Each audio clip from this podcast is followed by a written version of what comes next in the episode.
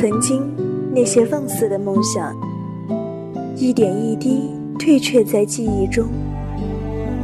遇见了方程式般的难题，你会发现，原来我并不是那么坚强，原来我还像个孩子一样，依旧哼着最质朴的青春之歌，诉说我们的青春二三事。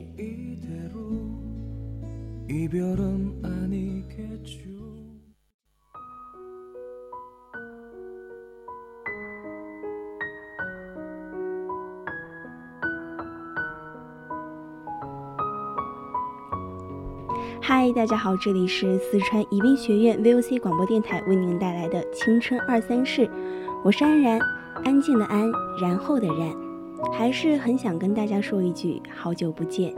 其实我以前一直觉得吧，爱情呢就是遇见那个对的人，不管多晚，只要来了就好。直到读到今天的这样一个故事，我才觉得人生最痛苦的，其实并不是遇不见那个对的人。而是君生我未生，我生君已老。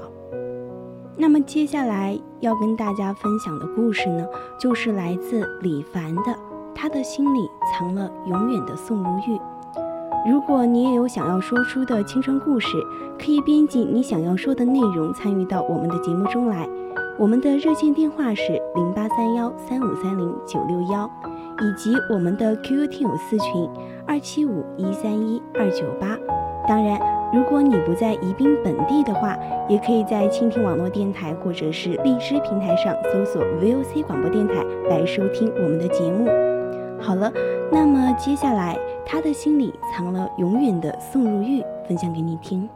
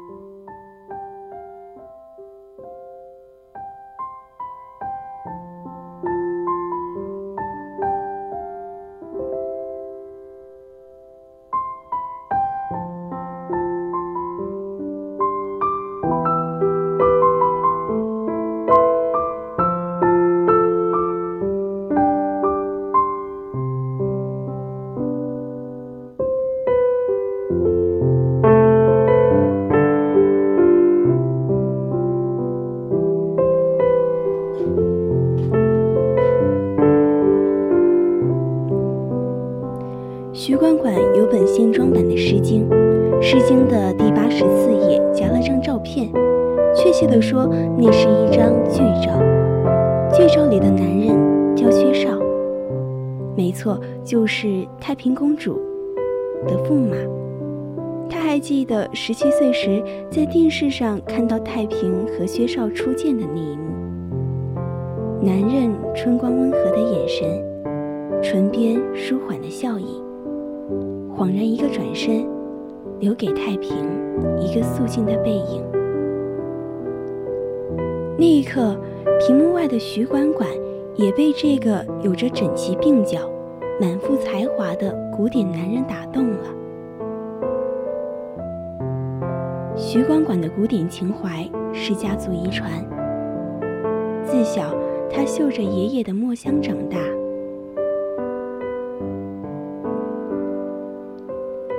六岁便写了一首不错的小篆，十二岁琴棋书画样样精通。最惊讶的是，他偏偏又生了一副花容月貌。身边追求的男人众多，只是他一个也不喜欢。大学毕业，徐管管继承了家族的书画馆，始终教授一群孩子习画。素面麻衣，举止优雅，好似古典画里走出来的贤丑美人。身边殷勤的男人照旧，他依旧淡淡的不回应。再后来，他被人誉为能美人。徐管管不善与人交往，多数时间，他画画，逛展览。闲时坐在茶馆的一角，望着一座古桥，痴看半天。很多时候，他会用貌似无意的目光打量街边的行人。他渴望像太平一样，惊鸿一瞥，灯火阑珊处，那人便出现。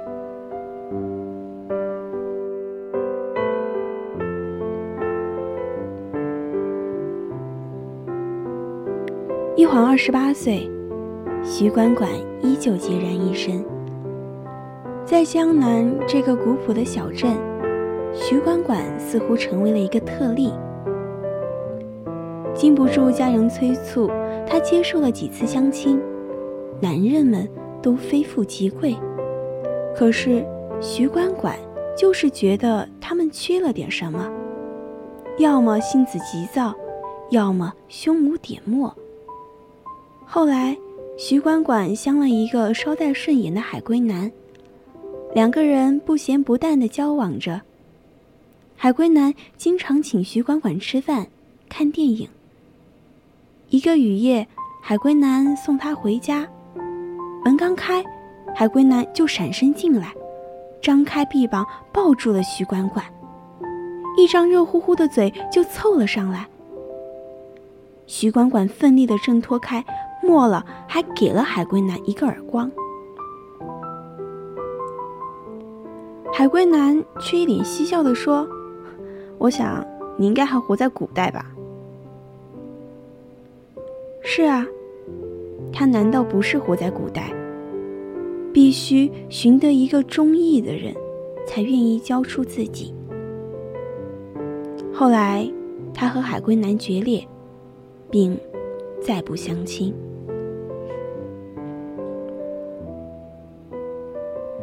徐管管恍然明白，自己要的生活绝对不是苟且，他的古典生活必须要配一个有着古典情怀的男人。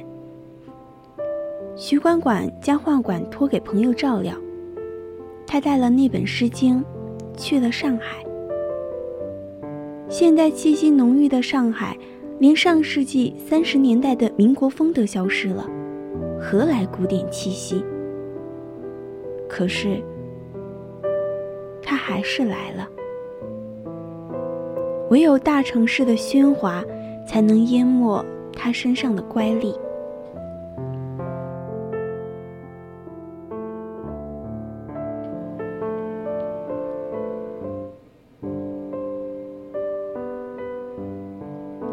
徐管管在一家拍卖行工作，经常穿梭于拍卖行的男人们。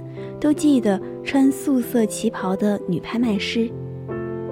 徐管管挽起一头青丝，露出光洁明媚的额头。他说话的声音温柔清凉，好似清晨的雨露。那日拍卖一尊南宋流云青瓷，众多喧哗之后，一个男人肃静的声音响起。他开出了一个让竞争者都哑口无言的价格。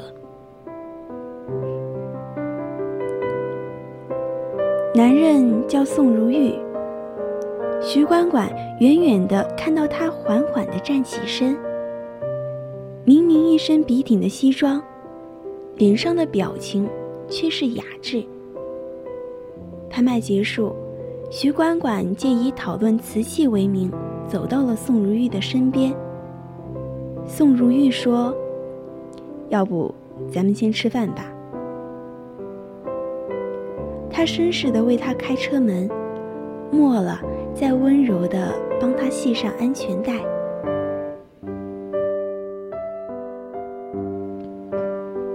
一家茶馆，隔着升腾的水汽，徐管管端详宋如玉一张温润的脸。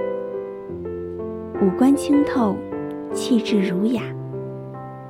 只是鬓角夹杂了丝丝白发。宋如玉问：“你为什么一直看着我？”徐管管说：“你像一幅画。”宋如玉笑了：“什么画？”徐管管的目光穿过窗外，白雪皑皑里，一株枯梅立在庭院，细长的枝干，几点红星赏心悦目。他用手指了指：“你像那株梅，清瘦，却恰到好处。”两人在茶馆坐了四个小时。不惑之年的宋如玉，好像一部古典的百科全书。任意一个时代的故事，他都能娓娓道来。他们聊琴棋书画，后来聊到茶。宋如玉喜欢喝茶，他说，各个季节喝什么茶都要有讲究。此时，他们案前是一壶祁红门红香螺。茶香沁入心扉，似乎回到了魏晋时期的风流。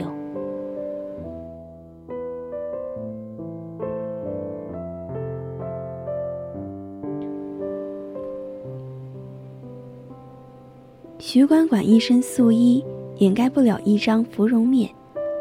宋如玉谦谦君子，沉淀了太多岁月的沧桑。徐管管沉浸在宋如玉的声音里，有种时光穿梭的感觉。如果时光倒流二十年，宋如玉是不是他幻想里的薛少？换言之，此时他正和中年的薛少对坐在一起，讨论琴棋书画。可是，这又有什么遗憾的呢？他始终还是等到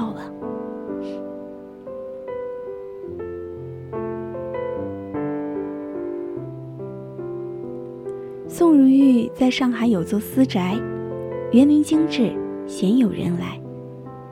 此时，徐管管成为了贵客。宋如玉看过徐管管的画作，他惋惜地说：“你这画不发展的话。”太可惜了。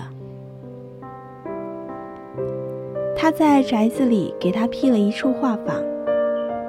徐管管经常伏案作画，窗外有山有水。他累的时候会望望山顶的木亭。宋如玉有时会和客人在那儿下棋。宋如玉带徐管管小范围出席一些活动。徐管管小鸟依人的站在他的身边，任谁看都是完美的一对儿。可是，宋如玉牵徐管管的手，却从不越界。更多时候，他们对坐明月清风，饮一壶茶。宋如玉说：“喝茶要看对象，酒欢畅。”茶要细品，所以更要找一个合适的人。徐管管觉得宋如玉将他引为知己了，可是他要的不是这些，他依旧和宋如玉出双入对。宋如玉向别人介绍都说，徐小姐对古典艺术。很有造诣。恍然在对方的眼睛里，他从一个美人上升为了一个资深的学者。徐管管的画展很成功，他一举成为了艺术界新秀。庆功宴结束，宋如玉送他回家。他从怀里掏出一个锦盒，打开是一对翡翠耳环。徐管管把耳环放在手心，盈盈的，能滴出水来。他知道这对半月翡翠价值不菲。宋如玉在灯光下寻找他的耳洞。徐管管抬头，望见宋如玉眼里的浓浓深情，四目相对，霎间的纠结。宋如玉撇开了眼，徐管管不知道宋如玉在害怕什么？难道惧怕家中贤妻？他从未想过打扰他的家庭。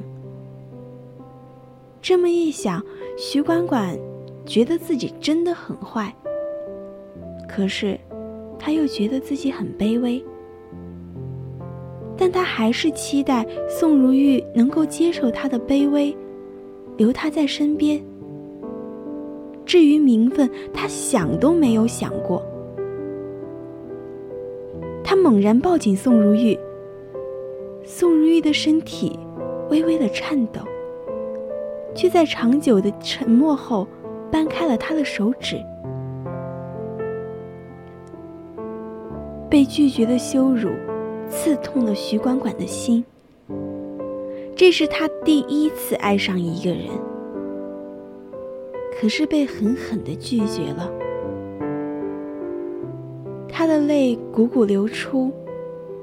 宋如玉眼神复杂的捧起他的脸，一个温润的唇就落在了他的额头。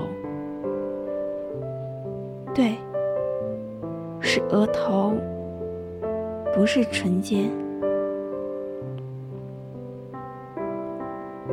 那一瞬间，徐管管明白宋如玉是爱他的，只可惜，君生他未生，他生君已老，而且君早有佳人相伴，相遇却不能相伴。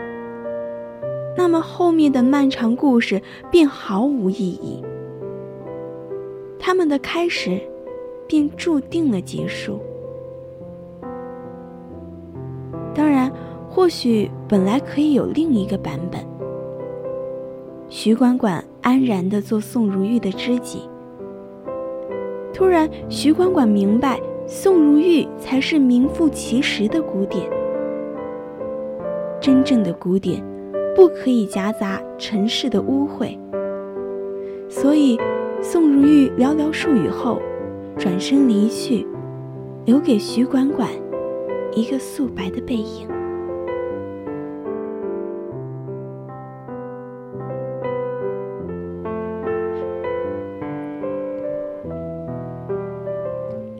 徐管管的唇角浮出了一抹美丽的微笑，他到底。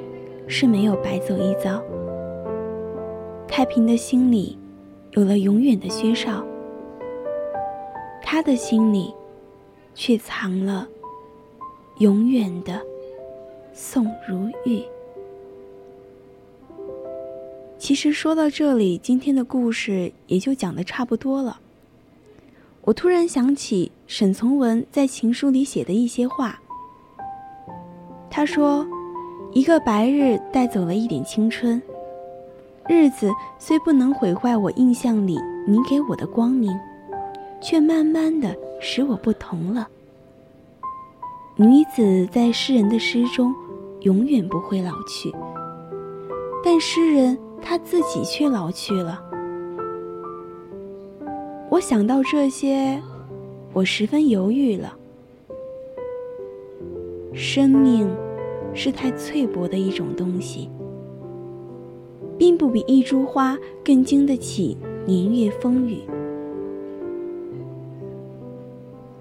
用对自然清新的眼反观人生，使我不能不觉得热情的可真，可看重人与人凑巧的腾格。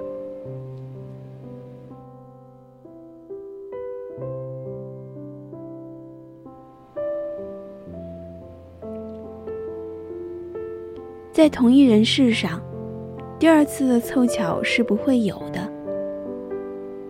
我生平只看过一回满月，我也安慰过自己，我说，我行过许多地方的桥，看过许多次数的云，喝过许多种类的酒，却只爱过一个正当最好年龄的人。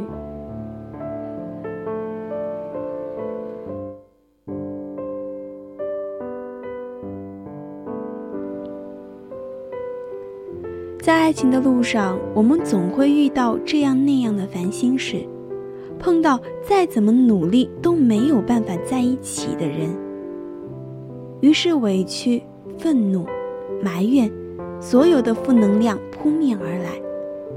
我们开始一次次的埋怨生活的难，但其实所有的一切都是因为我们的心胸不够宽广惹的祸。我们只有学会宽容，才会有心结化解的一天。否则，我们的生活就只会乌云密布，终日郁郁寡欢。我很喜欢一句话：“愿得一人心，白首不分离。”我也真的很希望每个人都可以遇见自己刚好的爱情。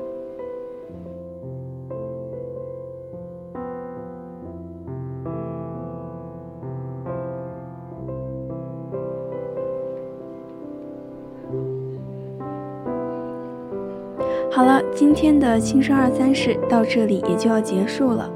希望每个人都能够遇见属于自己的爱情，不早不晚，在刚好的时间遇见。